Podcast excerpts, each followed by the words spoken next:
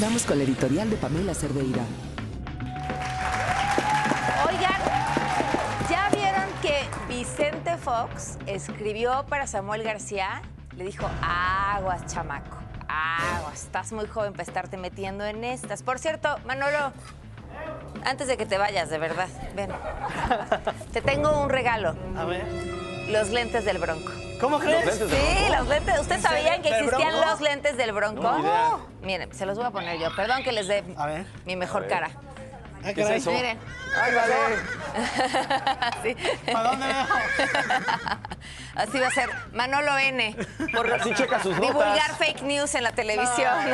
No, no nadie, qué bárbaro. No te vas a poder. Mañana te voy a traer yo un video, vas a ver qué cosa te va a sorprender. Hemos hablado acerca de la situación de las personas que están en Rusia. Hace un par de semanas les contaba de una periodista a la que le retiraron sus permisos para poder cubrir fuentes de gobierno porque firmó con otros periodistas una carta condenando la guerra. Tuve la oportunidad de contactarla para preguntarle cómo estaba y la respuesta fue no puedo hablar. ¿Qué es para alguien que se dedica a informar tener que contestar no puedo hablar? He tenido la oportunidad de buscar a personas que están también ahí en Rusia o que tienen familiares y la respuesta es la misma, ¿eh? No puedo hablar porque tienen miedo de lo que su gobierno pueda hacerle a quienes den su opinión o expliquen lo que se está viviendo hoy en su país, en donde las decisiones de su presidente no solamente están destrozando edificio a edificio Ucrania, sino están obligando también a sus propios ciudadanos a pagar las consecuencias de sus deseos de expansión. Hoy son en Rusia 15 mil personas, ya sea con multas o prisión, por decir que rechazan la guerra.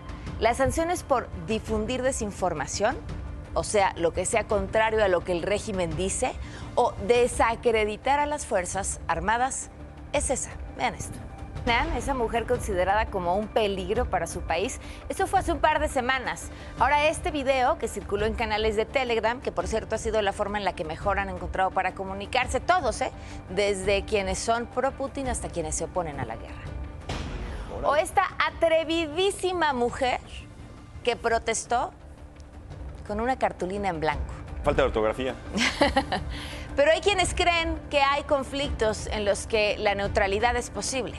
Por ejemplo, la senadora por Baja California, Alejandra del Carmen León, acudió a la Embajada de Rusia a hablar de la posibilidad de abrir un consulado en su estado.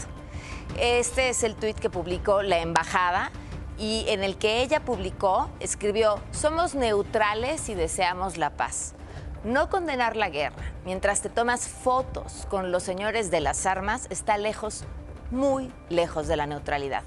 Y un país, una sociedad, pagan un precio altísimo cuando quienes se manifiestan o sus periodistas son silenciados.